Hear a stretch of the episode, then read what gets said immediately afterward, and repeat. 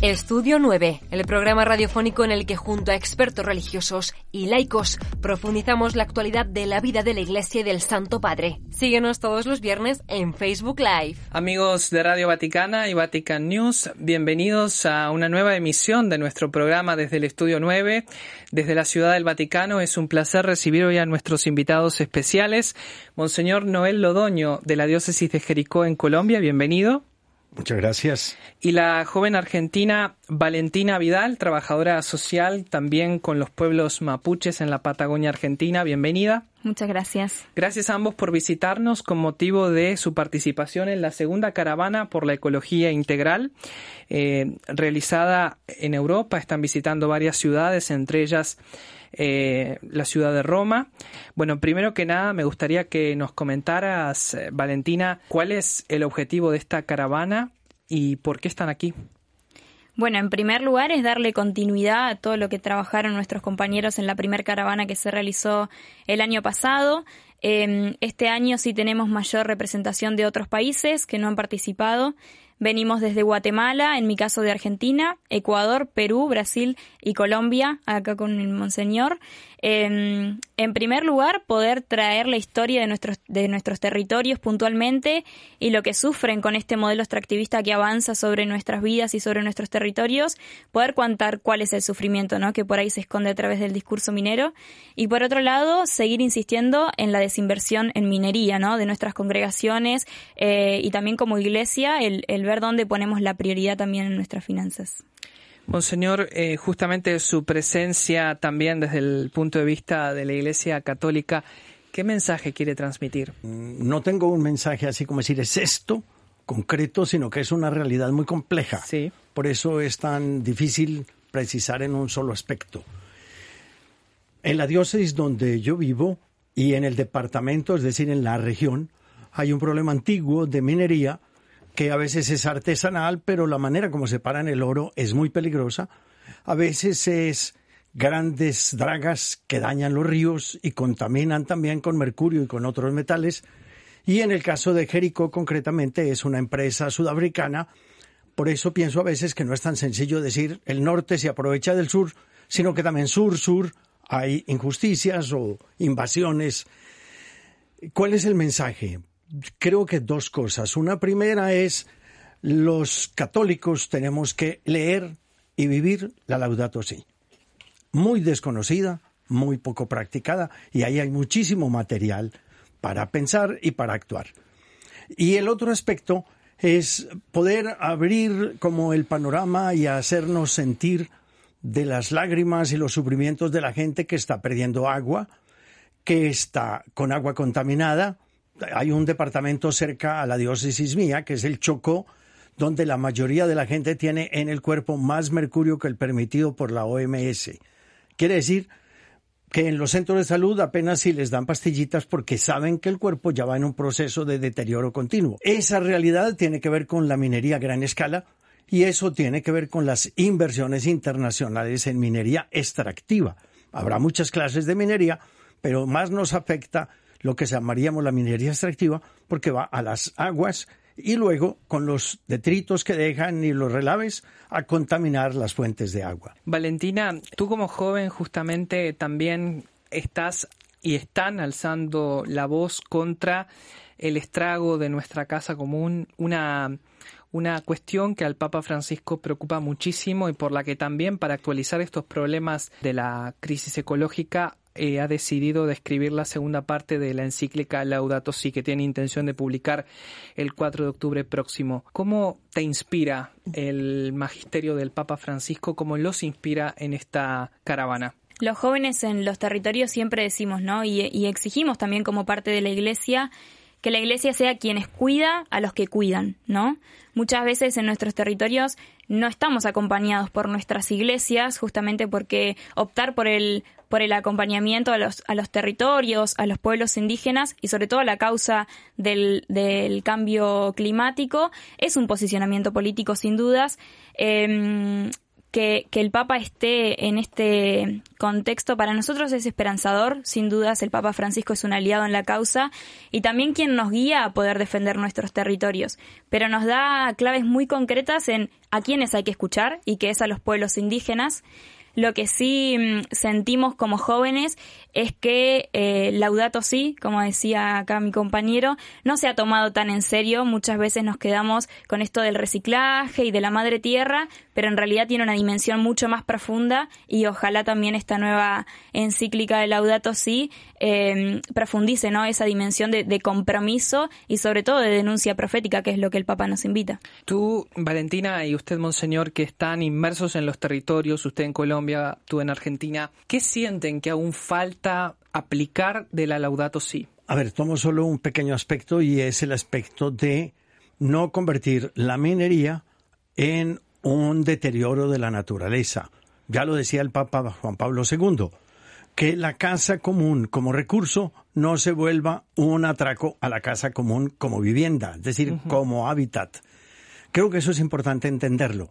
Y luego el otro tema es que unido a eso está el quienes invierten en la gran minería. Esos dineros son anónimos, se mueven por muchas partes. Y si yo voy a Medellín, en Colombia, a buscar una botella de vino, me recomienda una botella de la zona toscana, que tiene DOC, que tiene, que le dicen cosecha de tal año, te dicen envejecido en barricas de roble de no sé qué estilo y que tiene tales esencias y sabores. Y yo digo, si para una botella de vino hay el DOC, ¿por qué no tiene que haberla para las inversiones?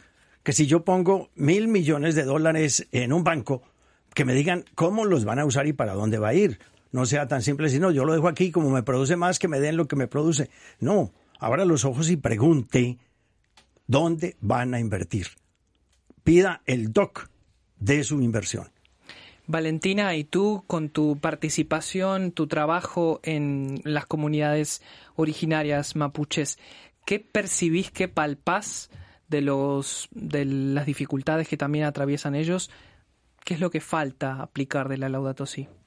Yo comparto con Monseñor, sí agrego que falta que nosotros también cuestionemos y repensemos el ritmo de vida que tenemos que estén extrayendo nuestros y estén sacrificando nuestros territorios también es para sostener eh, el estilo de vida que se lleva en el norte global, ¿no? Y también a lo que nuestras sociedades apuntan, porque también estamos atravesados por ese concepto de progreso y desarrollo. Entonces sí es necesario un cambio que cuestione nuestras prácticas de cómo nos vinculamos con el otro, cómo nos vinculamos con la naturaleza, pero sobre todo el consumismo que tenemos. Eso es importantísimo que se reflexione para que realmente la Laudato sí tenga un cambio en nuestros territorios. ¿Qué esperanza avisoran con la publicación de esta segunda parte, que según el Santo Padre no va a ser en sí una encíclica, sino una exhortación apostólica como segunda parte de la Laudato Si? Realmente no conocemos mucho, pero yo sí creo que hay mucho tema todavía como por acabar de desarrollar. Y en eso es muy esperanzador que el Papa nos diga, no es suficiente lo que se ha dicho y por lo mismo no es suficiente lo que se ha hecho. Entonces, es eso lo que más nos, digamos, nos anima y nos da esperanza. Valentina, en la misma línea, Sí, yo creo que también el seguir sintiéndonos acompañado por una iglesia que quiere escuchar los clamores de la tierra y de los pueblos. A veces nos sentimos un poco solos en esta lucha eh, y que el Papa se esté pronunciando nuevamente por la misma problemática y que también yo creo que se vuelve a pronunciar porque, como dice Monseñor, todavía no hay acciones concretas de que la Laudato sí haya atravesado la, la vida cotidiana de los cristianos. Entonces, en ese sentido, creo que es un refuerzo y una apuesta nuevamente, pero sobre todo el poder abrir puentes de diálogo y mesas de diálogo en este tema que es tan urgente y que nos preocupa a todos. El año pasado, en la primera edición de la caravana, el foco también era pedir a Europa que se desinvirtiera en proyectos de megaminería.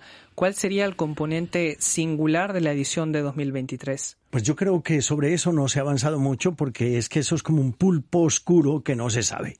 ¿Por qué? Pero, pues porque esa es la realidad de las finanzas en el mundo. El que tiene dinero para invertir lo entrega en un banco o en una bolsa de valores y, no sabe qué sigue. Pero yo sí creo que es una obligación de conciencia pedir la información sobre qué es lo que sigue, cómo se utiliza.